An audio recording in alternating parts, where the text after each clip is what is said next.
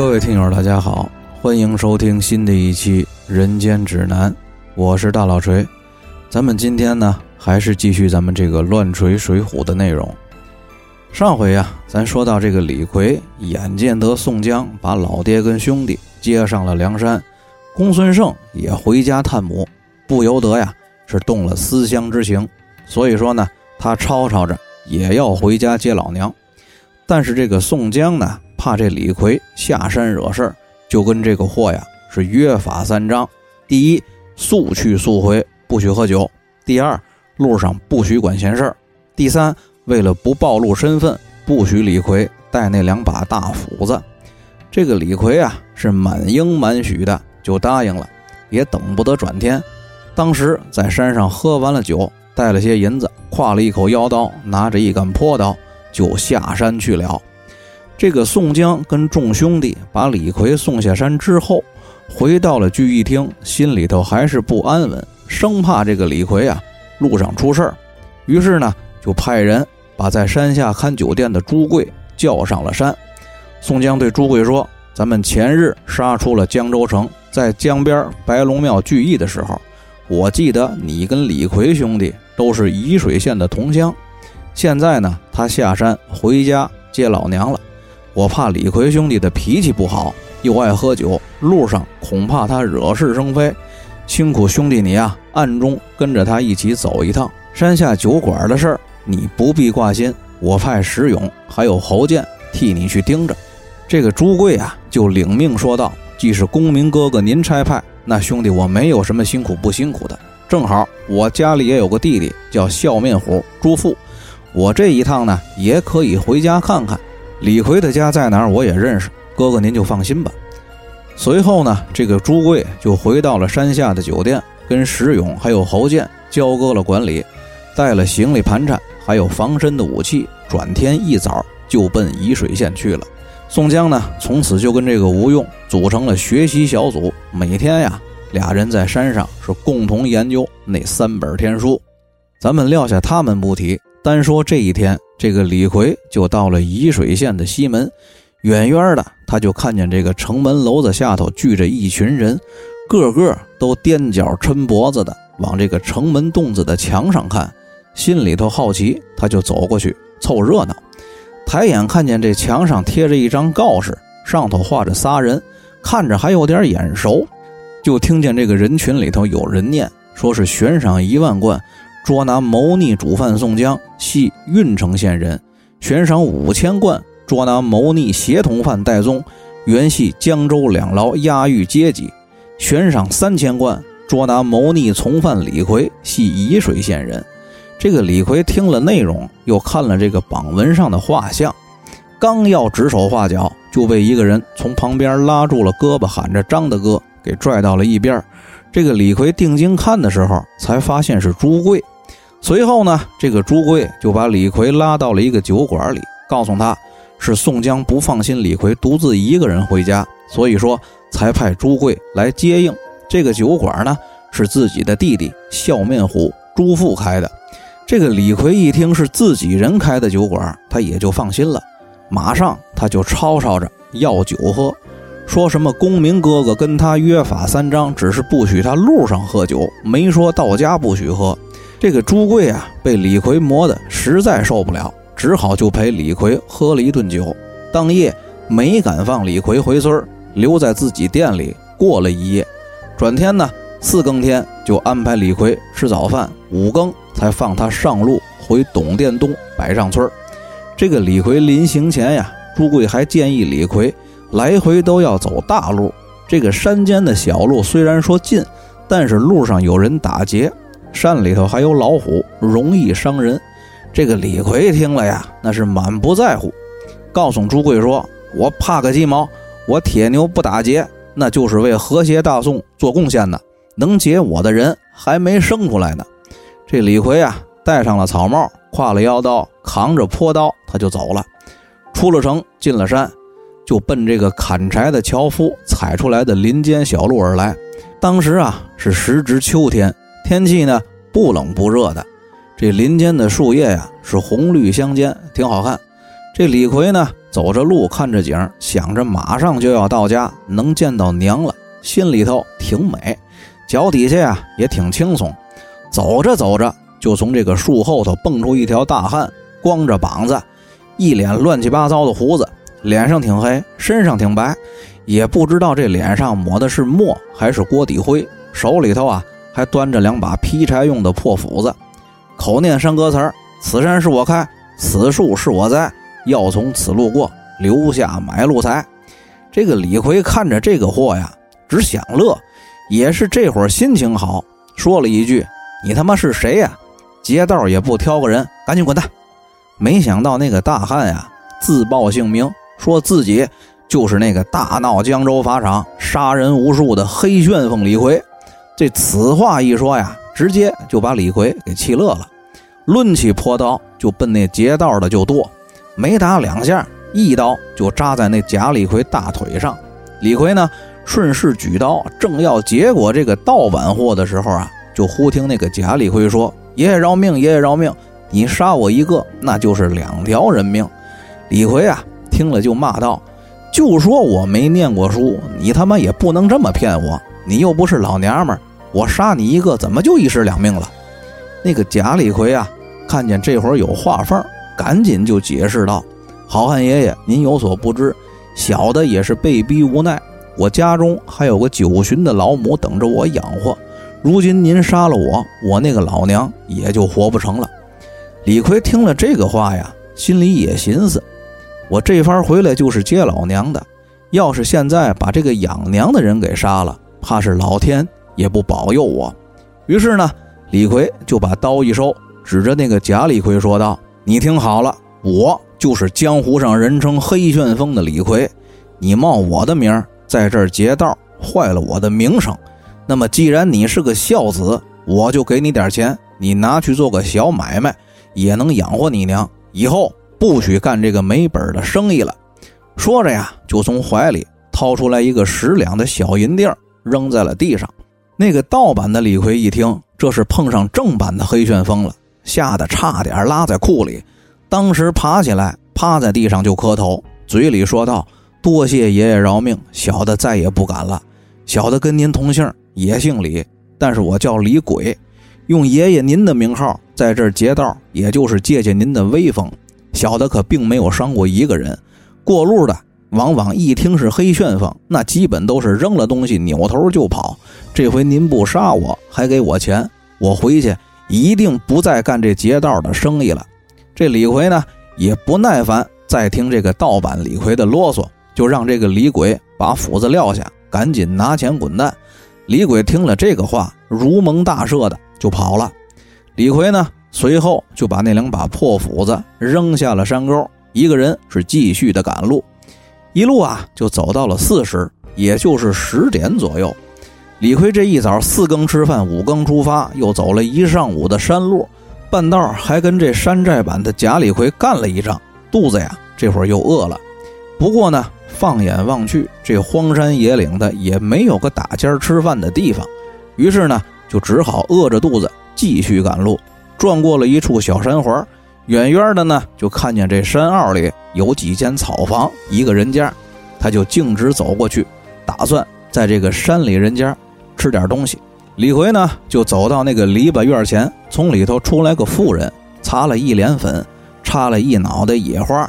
这李逵见是个女人，就放下了坡刀，还挺客气的，喊了一声“大嫂”，说自己呀是过路的，错过了打尖的地儿，想在您这儿啊打扰一顿酒饭，并且答应要给一贯的足钱。那个妇人看见李逵虽然长得黑不溜秋、凶神恶煞的模样挺吓人，说话倒是还算客气，更何况这个李逵还答应给钱，于是呢。就问了李逵要吃多少饭，告诉李逵只是没有酒。之后呢，就生了火，盛了米，去溪水边淘米了。这个李逵此刻呀，自觉内急，于是呢，他就到屋后山石边矮树丛那儿放水。隐隐约约的就看见从山后一瘸一拐的过来个人，走近了，却发现就是刚才那个冒充自己拦路抢劫的李鬼。李逵呢，就急忙蹲身藏在了树丛后，紧接着就听见那个妇人问道：“你这死鬼哪儿去了？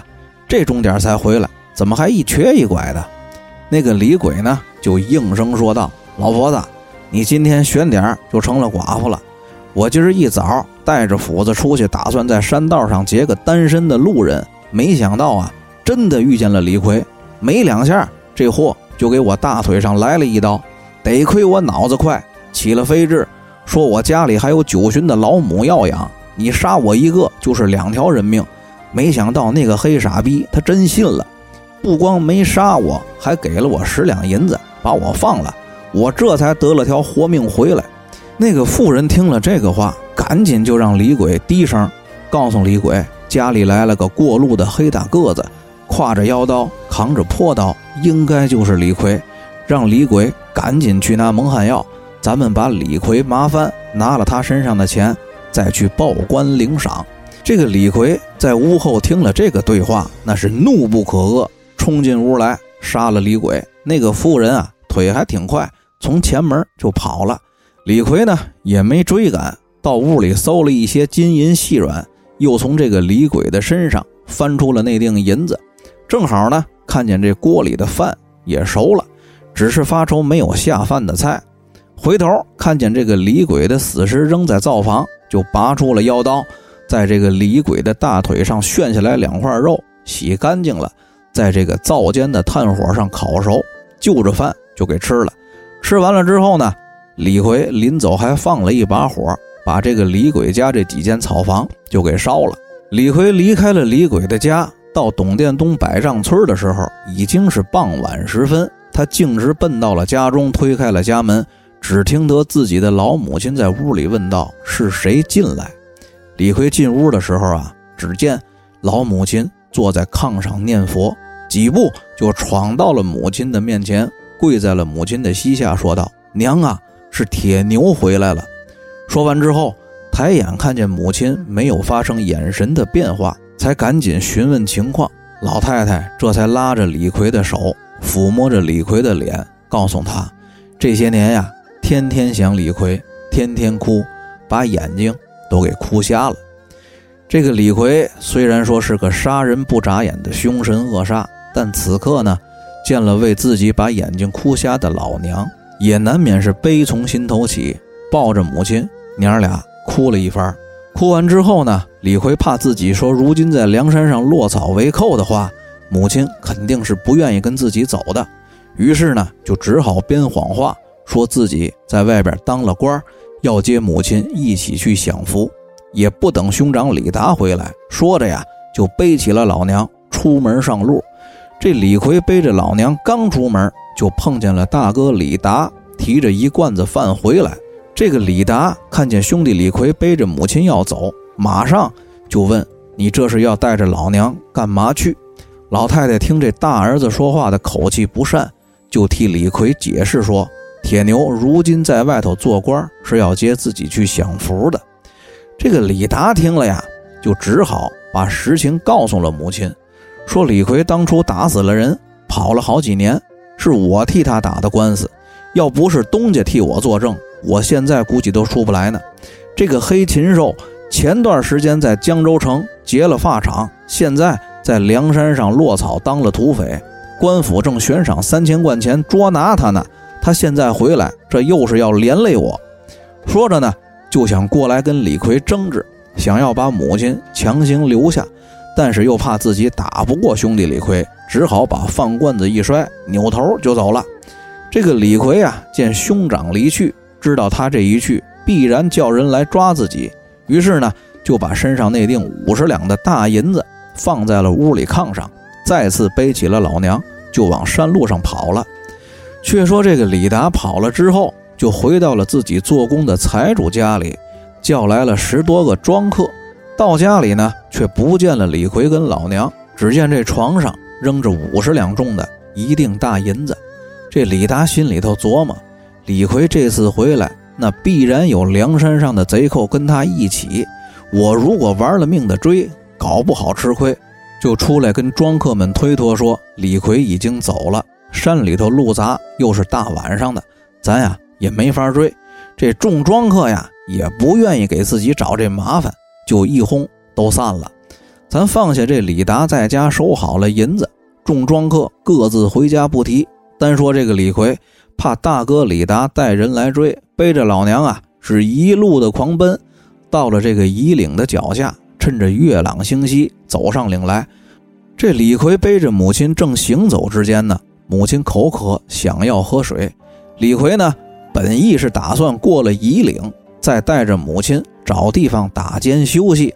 无奈这个老人家呀，三番五次的要水喝。李逵呢，自己也是走的口干舌燥，于是呢，就找了个背风的地方，把母亲放下，自己循着水声去找水。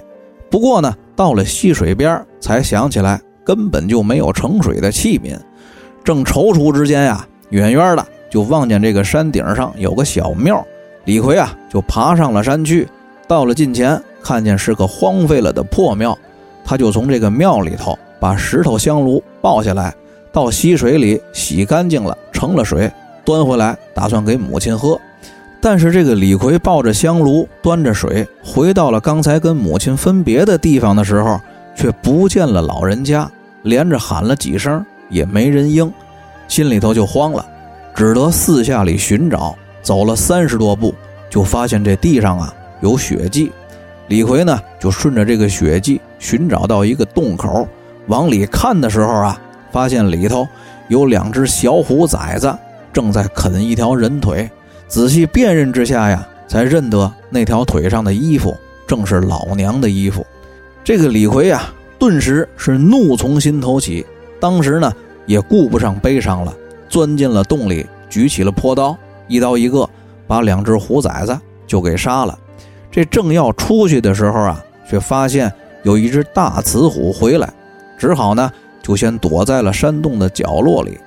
传说这个老虎进窝呀是先进屁股，但是具体怎么进咱也不知道，反正这书里是这么写的。这个李逵躲在山洞的角落里，看见那只大雌虎先把屁股坐进洞来，于是呢，他就拔出了腰刀，使足了力气，照那雌虎的菊花就捅了进去，连护手牌带刀把全进去了。那个雌虎挨这一捅，吼了一声，就窜出了洞去。李逵呢，则抄起了坡刀去追赶，刚出洞，就看见那个雌虎腹痛，滚落山崖。正当李逵抄着坡刀准备要追下去的时候，忽见呀，从这洞顶岩石后头又窜出来一只更大的雄虎，居高临下的就朝李逵腾空扑来。李逵呢，把身子一蹲，把手里的坡刀一竖，借着那个大雄虎一扑的力道，照着那个老虎的向下就是一刀。那个老虎啊，这一扑也落地了，基本上啊也被开膛了，扑腾了没几下。也就死了，李逵这才把母亲被老虎吃剩下的一条腿，还有其他剩下的骨头收拾了出来，用自己的衣服包了，在这山里头啊，找了一处藏风聚气、背山面水的地方给埋了。李逵埋好了母亲，看着这新堆起来的小坟包，这才悲痛欲绝，跪在母亲的坟前呀，是痛哭了一场。哭完之后呢？李逵收拾了行囊包裹，提了朴刀，翻过了夷岭。正行走之间呀，遇到了一群猎户。这猎户们看见晃晃荡荡过来一个满身血污的黑大汉，就拦住了询问情况。在得知来人杀了四只虎之后，初时啊还不信这个世间还有能杀四虎的人。但是呢，这帮猎户在跟着李逵回到了现场，看见了四只死虎之后，也就都信了。顿时啊，是惊为天人。一帮人收拾了死虎下山，报告了李正，准备啊去县里请赏，把这李逵就送到了本地守护曹太公家里招待。李逵呢不敢透露真名实姓，只推说自己姓张，叫张大胆儿。可是呢，没想到的是，之前跑了的那个李鬼的老婆，这娘们的娘家却是这个曹家庄的。他在人群里头认出了李逵，于是呢，他就背地里悄悄的告诉了曹太公，这个就是大闹江州城结发厂的黑旋风李逵。这曹太公听了呀，一边安排人手去县里报案，一边呢派人陪着李逵喝酒，故意的灌李逵。不到两个时辰，这个李逵啊就被一帮人灌的是酩酊大醉，倒在凳子上不省人事。曹太公马上就吩咐众人把李逵连凳子都给绑在了一起。另外呢，这沂水县衙门里头听说曹家庄拿住了闹江州结发厂的黑旋风李逵，马上就派这县里头身手最好的都头青岩虎李云带人前往曹家庄押送李逵回衙门。这沂水县呀是个小地方，不到半天，曹家庄抓住李逵的消息。就不胫而走。这朱贵呢，在兄弟朱富的酒馆里听到这个消息，就来到了后堂找朱富商量对策。这个朱富呀，胸有成竹地告诉兄长朱贵说：“这个青岩湖李云跟自己平时交情最好，那是半师半友的关系。回头咱们准备几十斤肉、几坛子好酒，里头都下了蒙汗药，去道上等他。”咱就说给李云庆功，抓住黑旋风，慰劳县里当差的兄弟们。咱们麻烦了李云跟差役们之后啊，就能救李逵。于是呢，这哥俩是依计而行，先是收拾好了朱富家的金银细软，让老婆孩子也都收拾好行李，提前雇了一辆车，把这些东西啊都装好，让老婆孩子都坐上车，又派了两个心腹的伙计跟着车子先走。只等救下了李逵，他们就来追赶车辆，然后呢，又准备了酒肉，准备去这李云回沂水县的必经之路上等待众人押送李逵归来。考虑到这个李云滴酒不沾，这哥俩呀，在肉和菜里也都下了蒙汗药。这朱贵兄弟带了伙计，挑了酒肉，就来到这个曹家庄，到沂水县的必经之路上等待李云归来。时间不长。果然看见这个李云带着一众差役，跟曹太公以及李鬼的老婆，并几个猎户押着李逵过来。这个朱富上前呀，无非就是一通客气，说带了酒肉来给李云庆功，犒劳衙门里的众位兄弟。这个李云由于平素啊就跟朱富交好，也没怀疑，于是呢就让手下众人原地休息，吃肉喝酒。自己虽然说不喝酒，但是无奈被这个朱富以庆功为名，勉强的喝了小半碗，又吃了一些肉食和蔬菜。这个李逵在车上看了朱贵兄弟来迎接李云，心里头啊也已经知道了他们是来营救自己的。这众人走了半夜路，又看见有好酒好肉款待，一通风卷残云，就把这朱贵兄弟带来的酒肉菜蔬全给吃了。时间不长，药力发作，众人呢头昏眼花，手颤脚软的，就倒在了路旁。这朱贵兄弟啊，夺了两条破刀，杀散了未曾喝酒吃肉的一群庄客。李逵呢，浑身一较劲，就崩断了绳索，也抄起了一口破刀，过来就要杀李云，幸而被朱富给叫住了。于是呢，李逵就扭头来杀曹太公，杀得兴起。把这随行的三十多个沂水县的衙役全给杀了，还要继续追杀那些曹太公庄上跟着来看热闹的人，被这个朱贵及时给拦住了。李逵这才停手，从县里的土兵身上扒了几件衣服穿了。三个人呢就启程赶路去追朱富的家人。这路上啊，朱富突然想起来，这番救李逵，杀了曹太公和李鬼的老婆。又杀了不少的衙役和猎户，这个李云呀是没法回去见沂水县令了。这人平时跟朱富交好，人品跟武功也都不错，不如啊等他醒来，劝他一起上山。于是呢，这个朱贵就先去追赶朱富的家小和车辆，留朱富和李逵在路边等候李云。不到一个时辰，只见这个李云啊抄着一口破刀，顺着大路就追来了。见了李逵，不由分说，是抡刀就剁。李逵啊，见他来的凶猛，只好起身招架。二人打了几个回合，朱富呢上前劝住了，跟李云说明白了事情的轻重利害。李云听了呢，也自觉沂水县是无法容身了。一来这个李云呢，也是一直仰慕宋江在江湖上的威名；二来呢，李云索性也没有家小的羁绊，也就同意了。跟朱富、李逵一起上梁山，三个人啊一起追上了朱贵和朱父家小车辆之后，朱贵见了大喜，四个人呢就一起奔梁山泊而来。路上啊，又遇到了前来接应的马林和郑天寿几个人呢。次日到了梁山，这晁盖、宋江二位首领见有青岩虎李云跟笑面虎朱富入伙，又是一番安排，接风酒宴。席间呀，突然想起来这公孙胜回家探母一去不回，放心不下，就安排这个戴宗做神行法去渔阳冀州寻找探听公孙胜的消息。那么究竟这戴宗一去，又引出什么故事？咱们下期再说。好了，大家再见。